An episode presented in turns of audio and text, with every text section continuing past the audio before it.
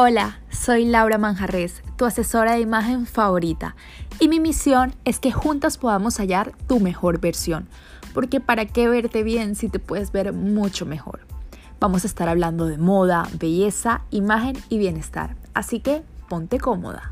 Tu mejor versión con Laura Manjarres.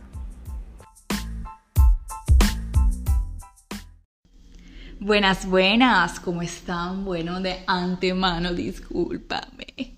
Discúlpenme por la demora, por grabar este capítulo tan tarde. Yo se los prometí el episodio pasado que lo iba a grabar como a la semana siguiente, pero bueno, pasaron muchas cosas. Me mudé, no, teníamos eh, pensado mudarnos, pero bueno, al fin nos mudamos, gracias a Dios. Eh, como para Navidad, entonces se metió la mudada, la Navidad, el fin de año y todo lo que conlleva una mudada, arreglos, miles de cosas, que bueno, se me había hecho un poco difícil grabar este episodio y en este nuevo apartamento que me mudé, mira, yo no sé por qué, pero hay un ruido que todo el tiempo pasan vendedores, gente cantando, los carros se escuchan muchísimo más. Y eso que estoy como en el mismo número de piso que estaba en el apartamento anterior. Y, pero yo no sé si es que aquí hay más ventanas y se filtra más ruido, pero bueno. Les quiero comentar eso por si algún ruido llega a pasar, ya saben por qué. Discúlpenme por eso. Yo trato de editar este podcast, trato de hacerlo con micrófono, siempre lo hago con micrófono, pero bueno hay cositas que simplemente hay que dejarlas ser porque si no uno se frustra y no empieza y empieza la procrastinación. Y bueno, ahí es donde uno no llega a ver los frutos del esfuerzo. Y, eso quiero que también lo tengas en cuenta de por qué razones a veces procrastinas tanto y si de verdad vale la pena. Y yo, yo pensaba eso, o sea, yo decía como que, bueno, vale la pena que deje de grabar podcast porque hay algún ruidito por ahí, porque yo soy súper perfeccionista a veces. Yo, me ascendente Virgo, o sea, entonces a veces como que, uy, me amargo horrible cuando escucho algún sonido, pero yo dije, bueno, vale la pena que yo deje de estar grabando estos podcasts que me encanta hablar de estos temas por unos ruidos. Entonces dije, bueno, me paré de, de la cama hoy tempranito y dije, voy a grabar hoy podcast Así esté tronando, no me importa. Hoy grabo podcast. Y este podcast lo voy a hacer con un amor indescriptible porque es de un tema que yo amo. Yo no sé si igual o más que colorimetría. Ustedes saben que ese es mi tema. Yo soy temática y a mí cuando me entra un tema yo soy color, color, color, colorimetría, colorimetría. Todos mis TikTok de colorimetría, mi perfil de colorimetría. Me especializo más que todo en eso obviamente me encanta todo lo de la asesoría de imagen, tipos de cuerpo, em, el estilo, encontrar siempre como, como la mejor versión de, de, cada cliente mío. Pero es que a mí el color es una cosa que me encanta. O sea, yo todo el tiempo estoy pensando en color, me encanta la teoría de color. Estoy por ahí, hay unas sorpresitas también para todos ustedes que están pendientes aquí del podcast. Y de pronto en mis redes sociales se van a ver muchas sorpresas con todo este tema de, colorimetría y a los que les encanta también conocer la parte nerd, por decirlo así. Se vienen unas cosas muy chéveres este año, Dios mediante. Y este tema que les puedo hablar hoy, yo no sé si me gusta más o por igual. Así que tienen que entender que me gusta muchísimo, es algo que lo analizo mucho. Es que yo, cuando a mí me gusta algo, yo lo analizo. O sea, hay gente que odia las propagandas. A mí me encanta ver propagandas de televisión. Porque las analizo y digo, pero ¿por qué dicen esto? ¿Por qué dicen esto? Em, ¿Por qué eligieron ese guion? Cómo, cómo, ¿Cómo empieza la propaganda? ¿Cómo termina? ¿Cuál es el call of fashion? ¿Cuál, cuál es el, el gancho, por decirlo así, de que están em, haciendo en la propaganda? Y, eso también es un consejo si te gusta todo este tema de, de marketing de marcas. Y es ponte a analizar todo lo que están haciendo porque ya todo está hecho. Las marcas, las publicidades, ya tienen miles de dólares invertidos detrás, las marcas grandes obviamente. Eh, no significa que sean mejor o peores, a veces uno con el presupuesto más reducido del mundo, uno con todo el esfuerzo y todo el amor del mundo también puede llegar a hacer cosas muy, muy grandes y, y valiosas, por decirlo así. Pero uno tiene que aprender de la gente que ya se está gastando los dólares en investigar y, y como que tratar de, sacarles el conocimiento y si tienen éxito, bueno, porque están haciendo el éxito, cómo yo puedo también eh, beneficiarme de eso. Y bueno, creo que me estoy yendo un poquito por la tangente, pero quiero explicarles el, el tema que les puedo hablar es un poco ya más de marcas, de marketing, más empresarial, pero también se puede, mm, se puede también aplicar en marca personal. Así que si tienes alguna marca personal, esto te va a servir igualítico. Y el tema que vamos a hablar hoy es de ADN de marcas. Yo esto ya lo hablado en otros capítulos anteriores, un poquito por encima, un poquito bastante, pero hoy quiero de verdad dedicarle un capítulo entero a este tema que se lo merece y que para mí es, literalmente el ADN, o sea, es toda la composición de una marca y, y la marca a veces lo es toda una empresa. ¿Qué sería Coca-Cola sin su nombre? Sería simplemente una gaseosa más. ¿Qué serían todas estas empresas de lujo, Chanel, Hermès? Serían unas bolsas, unos bolsos más. Todo está en la marca. A veces la marca puede ser el activo más importante de una empresa. Entonces, si a ti te gusta todo este mundo de la belleza, de la moda, la marca es muy importante. A no ser que vendas nada más commodities. Por ejemplo, ¿no? Yo nada más vendo hierro, vendo cosas así que, que son, mm, que competimos, que, que son cosas que compiten es por precio o están reguladas por, por algunos mercados, por algunos gobiernos. Y no necesitas tanto, simplemente sabes que tienes tus clientes que te van a comprar a volumen y ya. Y aún así, siento que la marca hay que saber manejarla un poco porque es lo que te va a diferenciar un poco de, de tu competencia. Y a veces cuenta, cuenta. Por más que estés compitiendo por precio, la marca siempre es un plus, así que en el negocio que estés va a ser importante, pero si tu competencia no es por precio, sino por tu esencia, este capítulo tienes que escribirlo y con lupa y volver a escucharlo y volver a escucharlo porque es lo que tu empresa tiene que girar alrededor de eso. Obviamente todo eso todo es importante en una empresa, es importante la parte contable. Ay, lanza una marca espectacular, y, no tengas contadores o no tengas una buena administración financiera para que veas cómo te quiebras a los dos meses.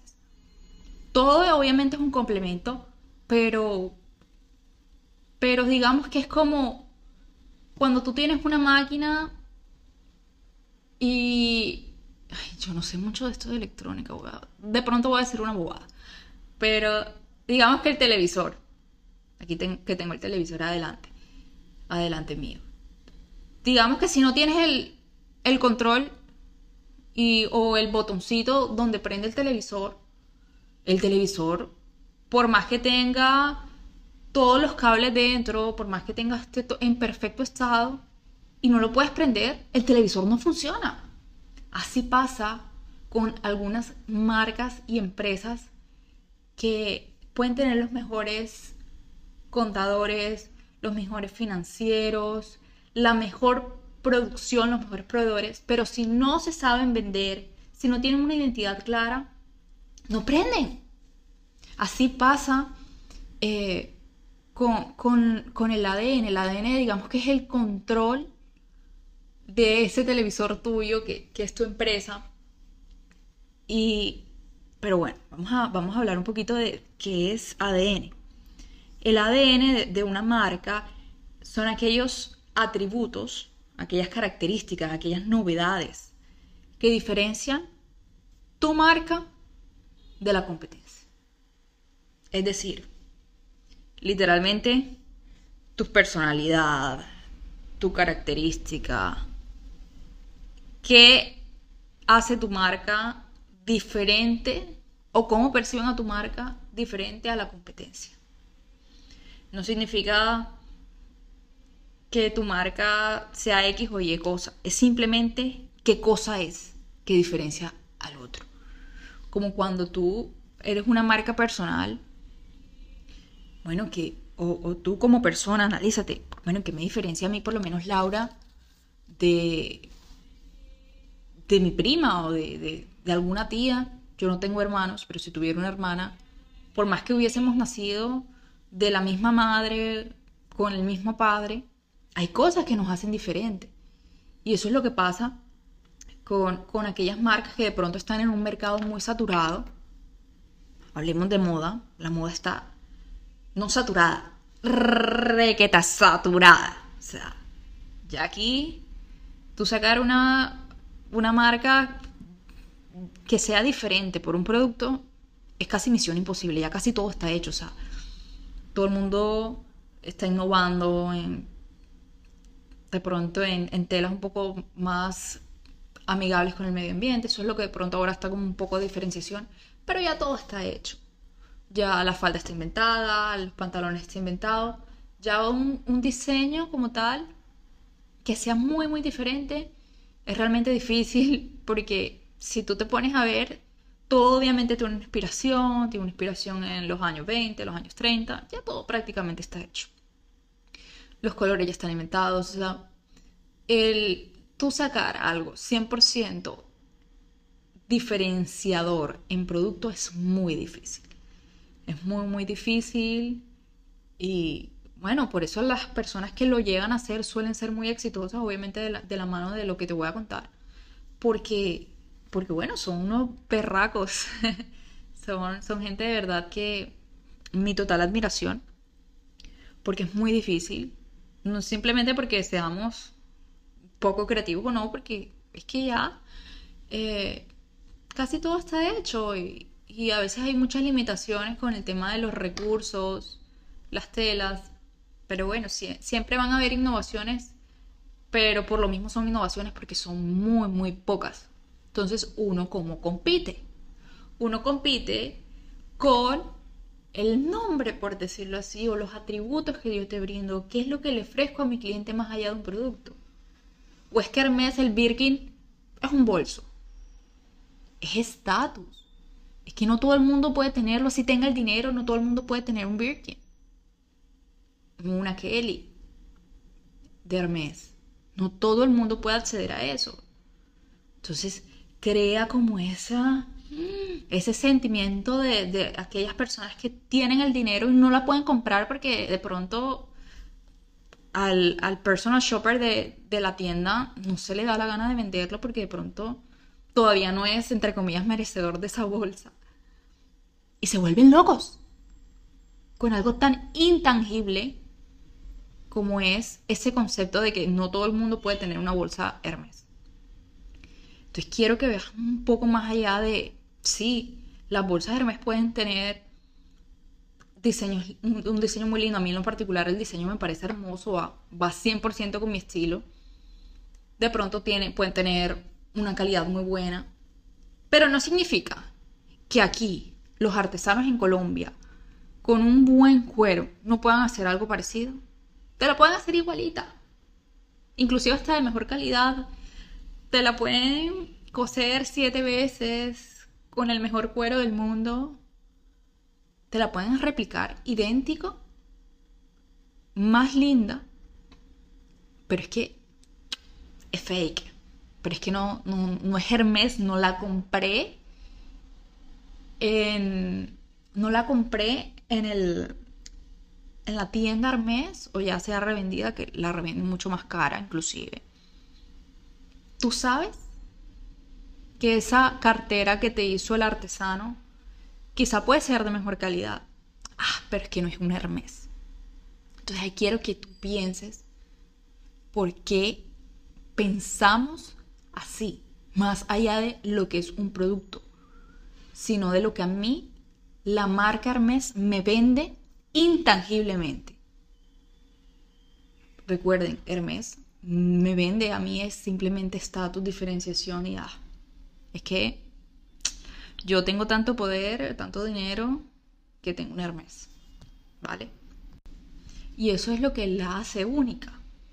Es que nada más le vemos esas bolsas a, celebridades, a las Kardashians, a, bueno, Grace Kelly, obviamente que la princesa de Grecia que inspiró eh, este bolso. Pero más allá de eso, bueno, o sea, sí, se lo vemos a celebridades. Pero ¿por qué quieres eso? O sea, ¿de verdad necesitas un Hermes en tu, en tu armario? No lo necesitas. Lo quieres, es diferente. Entonces, se vuelve una marca que no es de necesidades. Mira, tú necesitas alimentarte, tú necesitas vestirte, pero tú te podrías alimentar con algún almuerzo casero que hagan en tu casa o te puedes alimentar en un restaurante con tres estrellas Michelin. Te puedes vestir con algún vestido que encuentras en el mercado de pulgas o te puedes vestir con Chanel. O sea, ya esas son decisiones que tú tomas basadas en la marca, basadas en la experiencia, basadas en las emociones que te generan estar en un restaurante tres estrellas Michelin, que puede que la comida no haya sido la mejor, puede que sí. A veces en esos restaurantes no es que la comida sea la mejor, sino la experiencia y el estatus es que es como que la diferencia. Yo he escuchado muchas personas que van a ese tipo de restaurantes y quedan con hambre y prefieren un almuerzo casero a nivel de, ya de gusto, de paladar. Pero el estatus que les da estar en, ese restaurante no se los va a dar obviamente estar almorzando en la mesa de su casa. Y a todo lo que voy con este análisis es que te quiero que te pongas a pensar por qué tú compras cierto tipo de marcas. Bueno, no, yo definitivamente compro esta marca porque la usa no sé quién cita y ella tiene, digamos que hablemos de un champú. Y ella tiene el cabello divino. Entonces yo tengo que tener ese champú. Y digamos que me compré el champú y el champú no me está funcionando. Y yo sigo optimista porque es que yo anhelo ser, yo anhelo tener el pelo de no sé quiéncita. Siempre es algo más mental. Son nuestros anhelos, nuestras emociones, las que juegan un papel fundamental a la hora de por qué escogemos las marcas que escogemos. Y ya que tú hagas ese análisis, quiero que te preguntes, si tú tienes tu marca de ropa, marca de belleza, bueno, obviamente lo puedes aplicar en todo, pero este podcast va dirigido a esa industria, que es la industria que yo conozco, la industria que yo con la que trabajo. Es que te pongas a pensar qué aporta mi marca más allá de vender, por ejemplo, yo vendo bronceadores, bronceador sin sol eh, servicio de bronceado sin sol. Pero yo no vendo el producto como tal. Yo les vendo a que las, las clientas se sienten mucho más seguras después de su bronceado, porque se les disimula no sé qué, porque se sienten más sexy, porque es que sienten que los colores se le ven mucho más, se les aumenta la confianza, se les aumenta la, autoestima.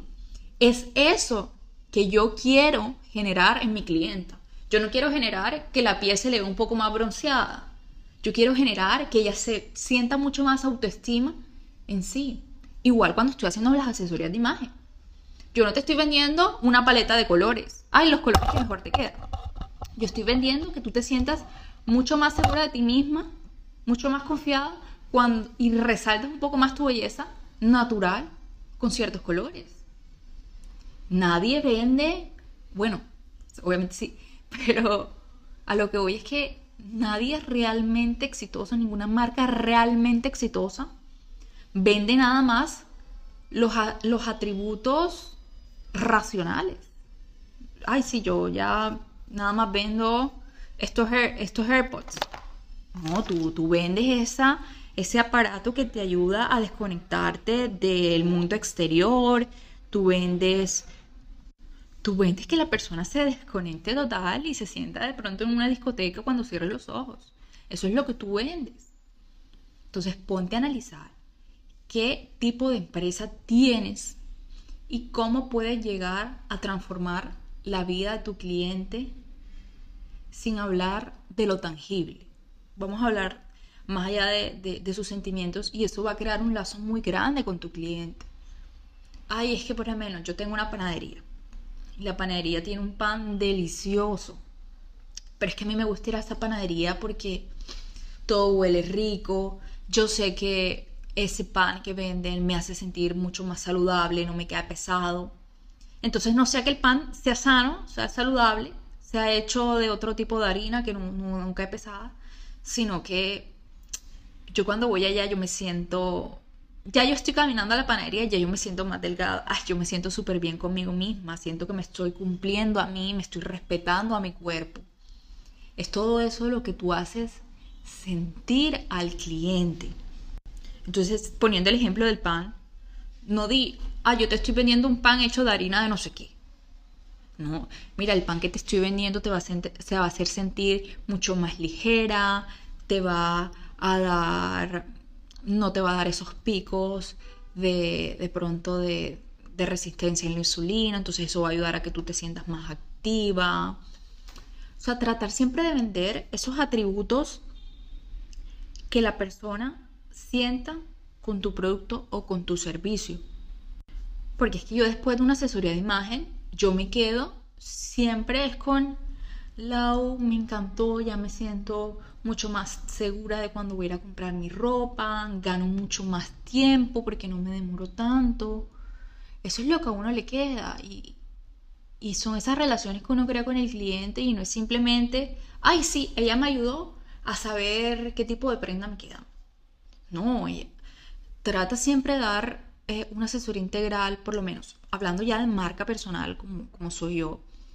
Yo trato siempre de, de venderme como una persona que va a hacer todo lo posible, y yo la verdad sí, lo hago, hacer todo lo posible para que en nuestras sesiones, en nuestras sesiones uno a uno, tú quedes realmente entendiendo el por qué yo te estoy diciendo las cosas.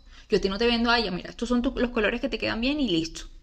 Y, y cómpralos, porque es que la persona va a quedar como que, primero, no va a entender y digamos que si se le llega a perder la paleta de colores que yo le di, aunque bueno, le entrego virtual, pero bueno, pueden pasar muchas cosas. En un año, esa plática que invirtió conmigo se perdió. Entonces yo lo que siempre trato de hacer es ir más allá. Bueno, ¿qué haces? Hacerle sentir a, mi clienta que está como si estuviera hablando con una amiga, no simplemente eh, una profesional que le está vendiendo sus servicios, sino que se sienta segura de, mí, conmigo, que, que, me cuente, bueno, mira, soy mamá, no tengo tiempo, o eh, me quisiera arreglar un poco más porque estoy atravesando por un proceso difícil en mi vida.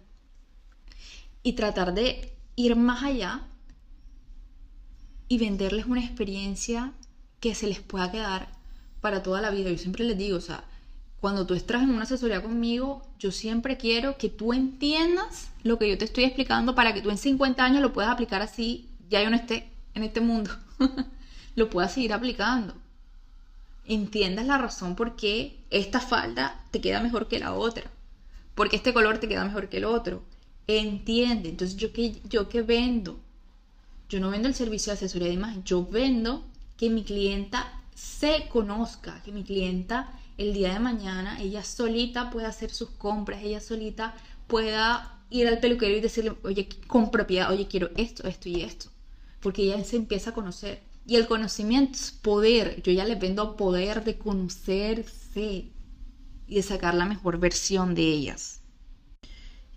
Y ahí es donde yo quiero que empieces a pensar en todo este ADN. Que bueno, esto tiene una, una cosa bastante teórica, si quieres, yo te puedo pasar la plantilla de lo que es un ADN y tú empiezas a llenarlo. Me lo puedes pedir por Instagram, arroba Laura Manjarres con ese. Yo te la paso. Pero en este pod, tú lo puedes encontrar en Google. ¿Qué es el ADN de marca? ¿Qué es un Brand Essence Wheel? Pero yo quiero hablarte con palabras de verdad. ¿Qué es lo que tienes que considerar? ¿Qué es un ADN? Oye, ¿cómo me perciben a mí mis clientes?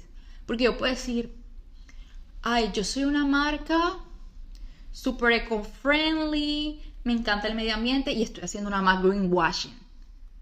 Y digamos que yo en mi junta, en la empresa, con todos los de mercadeo, con todos, ay, estamos haciendo una campaña divina para el medio ambiente. Y cuando vas a ver el consumidor, ve todo lo contrario. Ve simplemente greenwashing. Siente que te estás aprovechando del tema de, de, la, de todo este tema del medio ambiente para vender más y no te está percibiendo como eso. Entonces, estás gastando toda tu energía en parecer que eres, eres amigable con el medio ambiente y la gente te está percibiendo todo lo contrario. Entonces, tienes que empezar a escuchar el cliente cómo te percibe. ¿Cómo hacemos eso? En mercadeo lo que le llamamos es un focus group de muchos muchos, muchas personas. Por ejemplo, tú puedes, eh, si tienes eh, comunicación directa con tus, con tus consumidores, empezar a hacer encuestas, preguntar, pero de una manera muy orgánica, no mandar una encuesta, por ejemplo, cuando uno llama a veces a cualquier call center y al final responde esta encuesta. ¿Cuándo se ha sentido satisfacción? Uno, uno simplemente cuelga, uno no los hace. Es tener esas conversaciones con los clientes, meterse en el chuzo. Por lo menos, yo vendo bronceadores y yo, bueno, de vez en cuando, oye, ¿cómo te ha parecido tal producto? ¿Qué tal? Chévere, ¿te gustó? ¿Te gustó? ¿Qué tal? así, o sea, como que algo muy relajado, por decirlo así, algo que se sienta bastante orgánico, no, no algo presionado, porque es que si tú le preguntas a las personas de una manera como muy profesional, la gente le va a dar pena ser sincero y a veces piensas que todo está perfecto y digamos que la gente sí tenía observaciones por decirte, pero ah, le dio pena porque había mucha formalidad de parte, por parte tuya. Entonces, eso pasa también cuando las empresas lo hacen de manera muy formal. Entonces, ¿cuál es siempre mi, mi consejo? Trata de conocer a tu cliente eh, más allá de, la formalidad de, tu marca. Invítalo a, eventos que, que haga tu empresa. Trata de no ser su amigo, porque yo, yo considero que una amistad eh, es algo muy, para mí es algo muy valioso, no todo el mundo considera amigo, pero sí por lo menos hazlo a alguien que sienta cercanía de parte de ti, de ti que sienta confianza de parte, de parte tuya y con el que se pueda abrir y de verdad contarte una experiencia muy sincera, porque ese conocimiento va a hacer que tú crezcas. Por ejemplo, ay no, es que definitivamente yo siento que yo vendo, mi empresa vende, lo, retomemos con lo del pan, no sé, porque tengo un pan aquí adelante y lo estoy viendo. Yo siento que yo vendo el pan más rico, saludable, y cuando voy a hacer las entrevistas con mis clientes, cuando les estoy preguntando, llego, hago esa cercanía con los clientes imagínense que todo el mundo les cae pesado el pan.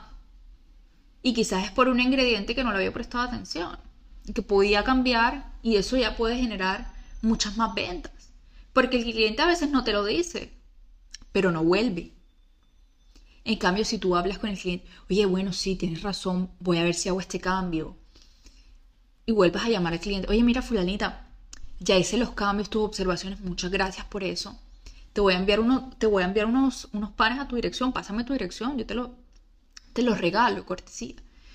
Y pasa que fulanita prueba los panes y les encanta y no le quede pesado. Fulanita no simplemente va, te va a comprar de nuevo, sino que muy posiblemente le cuente a sus amigos, oye, mira, en esta panadería realmente sí están vendiendo los panes saludables que nunca han empezado, me regalaron estos deliciosos y ya tienes ahí un cliente que con tu voz a voz te va a hacer la publicidad de tu vida. Esa publicidad es, mejor dicho, no tiene precio. Entonces siempre que tiene que haber una congruencia de cómo mi cliente me percibe y cómo me percibo yo. Porque de nada te sirve hacer este ADN en tu casa. Ay, yo, mi marca es sana, mi marca es saludable, mi marca hace sentir a las personas eh, mucho más activa, mi marca es muy cercana. Y vas a ver, y tú entras a la panadería y el, mesero con, voy a decir una expresión muy coloquial costeña, donde yo vivo aquí en Barranquilla, Colombia, te tiene tronco de carbón, una cara de amargue Y oye, yo pienso que mi marca es la más amigable con el cliente, la, más fun, la más divertida, la, más cercana. Y tengo un personal que está dando toda la comunicación negativa de lo, o sea, toda la comunicación que yo no quiero dar, todo lo que yo no quiero ser percibida, eso te lo está dando un mesero. Y con que ese mesero ya de, de esa mala imagen va a afectarla. Yo sé que es difícil, yo sé que es muy difícil porque a veces los negocios crecen y no podemos controlarlo todo, pero por lo menos trata de ir, de ir o sea, si ya tú tienes personal, trata de estar monitoreándolo seguidamente. Digamos, si tienes esa panadería, trata de ir constantemente al negocio, estar pendiente, manda espías. Porque a veces como que, ay, el dueño obviamente no le van a hacer eso, pero trata de mandar a algún amigo, alguna amiga que no diga nada que, que, es amigo tuyo y te cuente la verdad de, lo, de, cómo fue toda la experiencia. Otra opción también es armar estos grupos focales en, en, algún evento, bueno, que les puedas pagar para que te digan toda la verdad y que sean gente que, que no tengan que no tengan ninguna percepción anterior, simplemente van a probar el producto y te van a decir de verdad que sienten con ese producto. Por ejemplo, yo con mi bronceador, bueno, voy a contratar a 10 personas que nunca han consumido mi marca, les voy a regalar este nuevo producto que quiero sacar. Les voy a de pronto, a veces nada más con canje, a veces nada más regalan los productos, la gente los prueba, o a veces uno paga un poco por, por eso porque igual recuerden que es una información, un feedback que estamos obteniendo de aquellas personas y eso es muy valioso. Entonces, no se les haga como, ay, pero ¿por qué les tengo que pagar plata si yo les estoy regalando productos? O sea, no seas tacaño, por favor. Ellos te están regalando, bueno, no te están regalando, pero ellos te están brindando información que va a ser muy valiosa para ti, por favor. Bueno, lo que puedes hacer es, le puedes dar a, tu, a, ese, ese, grupo tu producto y que ellos de verdad te digan, bueno, esto no me gustó, desde el color hasta cómo huele, todo. Eso va a ser demasiado valioso. Y puede ser el target donde tú vas a estar eh, enfocada o gente de tu target. Yo siempre recomiendo mm, el primer grupo focal, hazlo con gente de diferentes edades, de diferentes grupos, eh, de diferentes sexos, y ahí va filtrando. Porque a veces uno piensa que uno va para un target, por ejemplo, a veces yo, si volvamos a la panadería, yo dije que iba a hablar de moda y belleza, pero estoy hablando de pan. Pero ustedes pueden hacer la comparación con todo. Digamos que yo tengo la panadería y yo pienso que mi target son las mamás o las mujeres que van, llevan a los hijos, a las 10 de la mañana van a pilates, se encargan de ponerse bonitas. Yo pienso que ese es mi target. Pero vamos a ver que mi target realmente son las personas celíacas, las personas con, con diabetes. Entonces, yo puedo estar enfocando toda mi energía para tratar de mandarle la publicidad a estas mamás pilates cuando mi mercado de verdad, lo que, lo que, los que de verdad me están consumiendo a mí, son los celíacos y los diabéticos. Por poner un ejemplo. Entonces, la idea es tratar de que en el primer grupo focal, tratar de tener mucha diversidad y ir filtrando y filtrando. Entonces, el primer paso, ¿cuál es? De verdad de entender si el target donde estoy dirigiendo mi marca es realmente el target que me está comprando porque no es lo mismo hablarle a cierto tipo de persona que a otro tipo de persona, porque tu voz como marca va a ser diferente. Por ejemplo, aquí en Colombia hay un banco que se llama Bancolombia y tiene una voz que es más formal, los colores corporativos eh, son mucho más sobrios. Bancolombia tiene como un hijito, una filial que se llama Neki. Neki es ese banco que necesitas nada más, creo que tener tu cédula y tu número de celular. Ya con eso puedes abrir una cuenta en Neki. Pero Neki tiene una voz totalmente diferente. Neki está más dirigida para jóvenes universitarios que de pronto no tienen el, como que el, el, historial para abrir una cuenta de banco o simplemente para esas personas que les da arter ir un banco y abrir una cuenta. Neki es un poco más relajado en su voz. Te habla de, te tutea, te habla de tú. En Bancolombia de pronto te hablan de usted. Entonces, al ser targets diferentes, digamos que Bancolombia es un poco más empresarial, más formal, y Neki va más dirigido a la persona que necesita tener una cuenta sin tanto trámite, más fácil, nada más con mi celular, que no tenga que ir a un banco, que todo sea más fácil. Eso entre comillas, porque no quiero ir a detalles, pero ya Neki trató de ser como esa plataforma fácil, hacerle a la vida del consumidor un poco más difícil porque vive caída, igual que Bancolombia, pero bueno, ahí es donde va la congruencia de, de, bueno, mi marca vende esto, pero a nivel operativo me están bloqueando eso.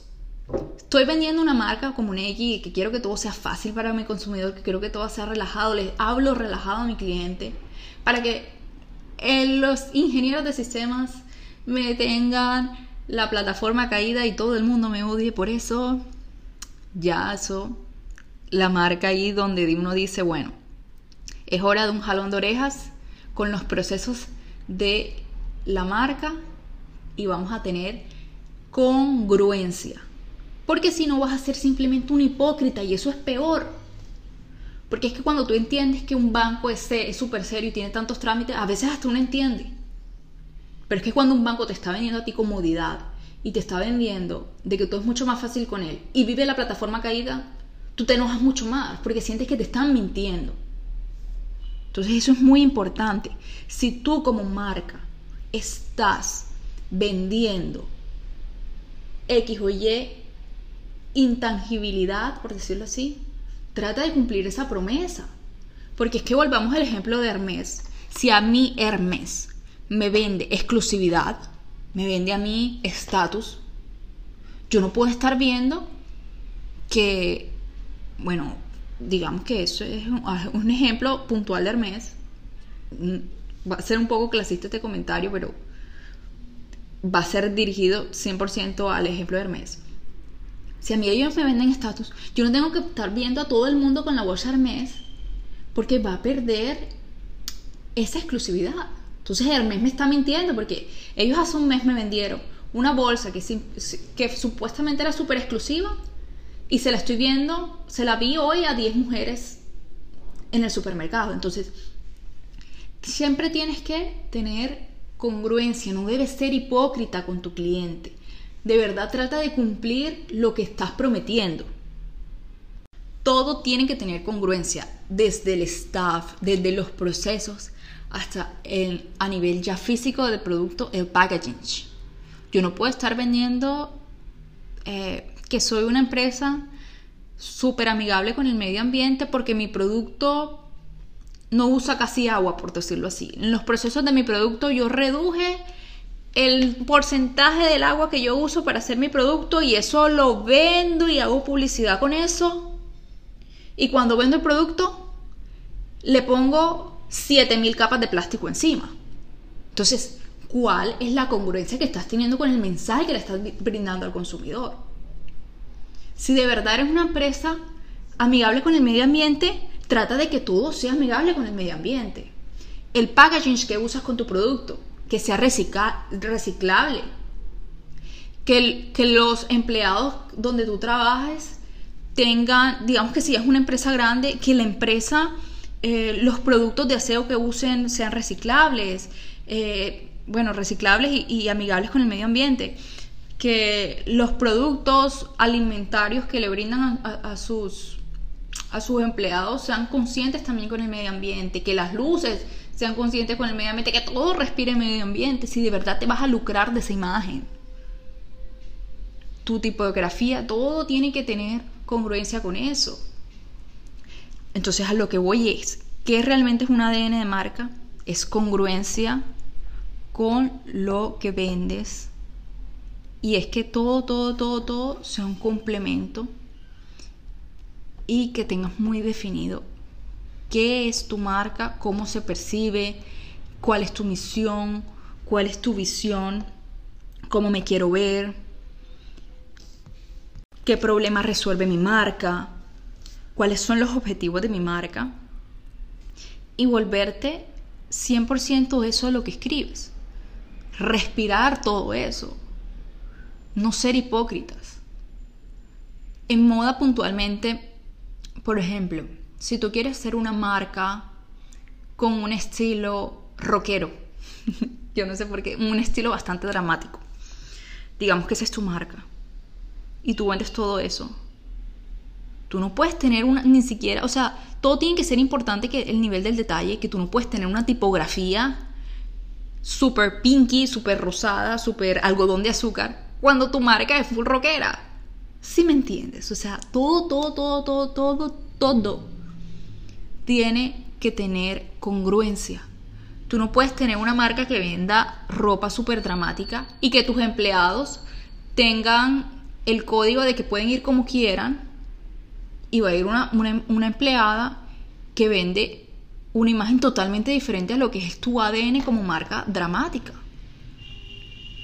Entonces, la primera opción, o puedes eh, contratar gente que, que, sea afín a la marca, que le guste la marca y, tenga ese estilo parecido a la marca, o simplemente coloca uniforme que tenga congruencia con la marca. Pero ahí es que todo es importante, la tipografía, los colores, el packaging. ¿Por qué? Porque cuando el cliente sabe que la marca es así, va a la fija si le gusta esa marca. Entonces, ya tú sabes que el cliente que entra a la tienda es porque realmente se siente identificado con la marca y posiblemente te va a comprar. O nosotros sabemos, por ejemplo, aquí, aquí yo siempre pongo el ejemplo de, en Colombia de tenis. Tú sabes que tenis es una, una marca mucho más relajada, mucho más universitaria. Ahora últimamente le han metido como cositas más playeras. No sé si nada más aquí en Barranquilla. Pero tú sabes que tú vas a entrar a tenis. No vas a encontrar un vestido de gala, de lentejuela, porque no va con el ADN de tenis, que es más deportivo, es más casual, es más eh, universitario. Entonces, el tú también tener una imagen tan clara te va a ahorrar tiempo de que los clientes que ya entren saben qué tipo de cosas van a encontrar allí. Hay una teoría que a mí me encanta en los negocios, es la teoría de la especialización. Como dice el dicho, el que mucho aprieta, poco abarca. Enfócate en algo y vuélvete el mejor en eso. Oye, quiero mi empresa dramática. Me voy a volver el mejor en, marca dramática de moda. Enfócate en eso puntualmente. Ay, no, voy a, hoy voy a vender este estilo dramático. Ay, no, pero mañana está de moda eh, lo carnavalero. Entonces voy a vender todo de colores neón. ¿Cuál es esa congruencia con tu marca? Entonces te vas a vender, entonces compite por precio y abre una tienda de que venda de todo pero no, no vas a tener una marca sólida, no vas a ser conocido por algo. Entonces especialízate en eso. Igual si eres una marca personal, enfócate en algo que tú quieras ser reconocido y explota eso. No significa que no puedas tener muchas más funciones, porque nosotros como seres humanos y en marcas personales tenemos muchas facetas. Por ejemplo, a mí me gusta el tema de la colorimetría, me gusta este tema de marcas, pero también me encanta la vida saludable. Hago yogur en mi casa. Hago, hago muchas cosas. O sea, me encanta hacer test. Me encanta esa vida. Pero digamos que yo exploto más el tema de, mi marca como, como, asesora de imagen. No significa de que ya yo no sea Laura la, la que le encanta la vida saludable. Pero trato de enfocar lo que voy a monetizar. Muestro esa faceta mía para que la gente pueda tener conexión conmigo, me conozca pero lo que voy a monetizar y a lo que voy a tener mi foco es a la asesoría de imagen. También mi, mi, papel como empresaria con Umaitan, que es mi marca de bronceados. Entonces, a, a lo que voy es, encuentra tu foco, haz todo el research que necesites, antes que todo. Haz el research, lo que te comenté, busca bien tu, tu, tu tu, target, lo que quieres comunicar, cómo te quieras ver, cómo quieras ser percibido, lo que quieres ofrecer. Y ya cuando tengas eso, vuélvete el mejor. O sea, respira eso. O sea, si tú quieres vender zapatos altos, que sean los más cómodos, ese va a ser tu, tu, como tu objetivo. Vuélvete el mejor en eso. Todos los días trata de buscar cómo mejorar eso. Cómo buscar proveedores que me puedan vender, eh, no sé, la tela más suave del mundo. Pero respira por eso. No te desenfoques.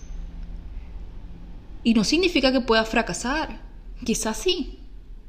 Pero vuelve y empieza con otro tema. Pero por lo menos sabes que hiciste todo lo posible para que esa marca saliera adelante. Y que definitivamente por X o Y motivo no se dieron las cosas.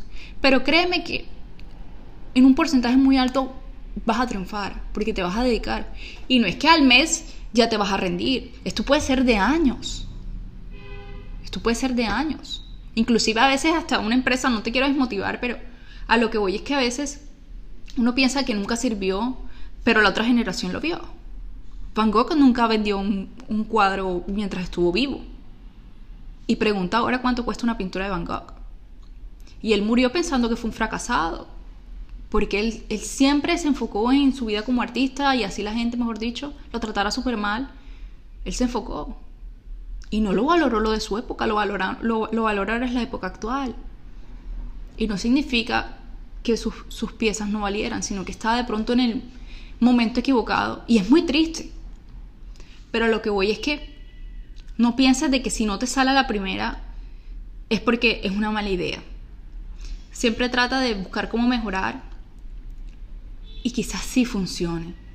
Trata de, de, respirar esa idea tuya y, y apasionarte por eso. Esto también, lo, lo del ADN de marca es, es mucha pasión, es, tratar de, de, brindar siempre lo mejor de tu marca, cómo quieres ser percibida. Entonces ese siempre es mi consejo, ya sabes, si quieres ya como la parte teórica de, es un circulito que dice como, ¿cómo me perciben? ¿Qué ofrezco? ¿Qué no sé qué? Ese circulito uno lo, uno lo hace, lo llena y puede ser como el primer paso ya es algo más teórico. Si lo quieres, me puedes preguntar por Instagram, ya sabes, me mandas un DM y yo te paso el, formato, ¿vale? Entonces, bueno, ojalá te haya servido mucho este episodio. Em, espero haber sido clara. Ya sabes, especialízate en lo que tú quieres. Vuélvete una dura en eso, vuélvete un duro en eso. Y para adelante, que cuando, cuando hay pasión, cuando hay ganas, todo es posible todo es posible y se te van a abrir las puertas, todo te va a fluir. A veces al principio puede ser eh, difícil, a veces puede ser muy fácil, después se torna un poquito difícil, después otra vez fácil, es una montaña de rusas a veces. El éxito no es una línea recta. Así que bueno, eh, muchos besos, muchos abrazos y, éxitos, éxitos, éxitos con, con sus marcas. Si todavía no tienes tu marca, te invito a este mundo. Es un mundo bastante a veces retador, pero, pero es, muy lindo, muy lindo a veces los frutos que uno puede tener. Y mi invitación es eso, el, de pronto el emprendimiento no es para todo el mundo, pero es algo que también se desarrolla. Y, vas a tener libertad en muchos aspectos, a veces esclavitud en otras, pero vale la pena. Vale la pena tener marcas, esto es muy apasionante el tener tu, propia marca o convertirte en una marca personal, que eso creo que va para otro episodio, voy a hablar netamente de marca personal y como una marca personal puede ayudar muchísimo a tu marca empresarial, por decirlo así, como puedes monetizar tu personalidad, tu persona, sin necesidad de convertirte en un personaje. Entonces, bueno, chao. Me voy a almorzar.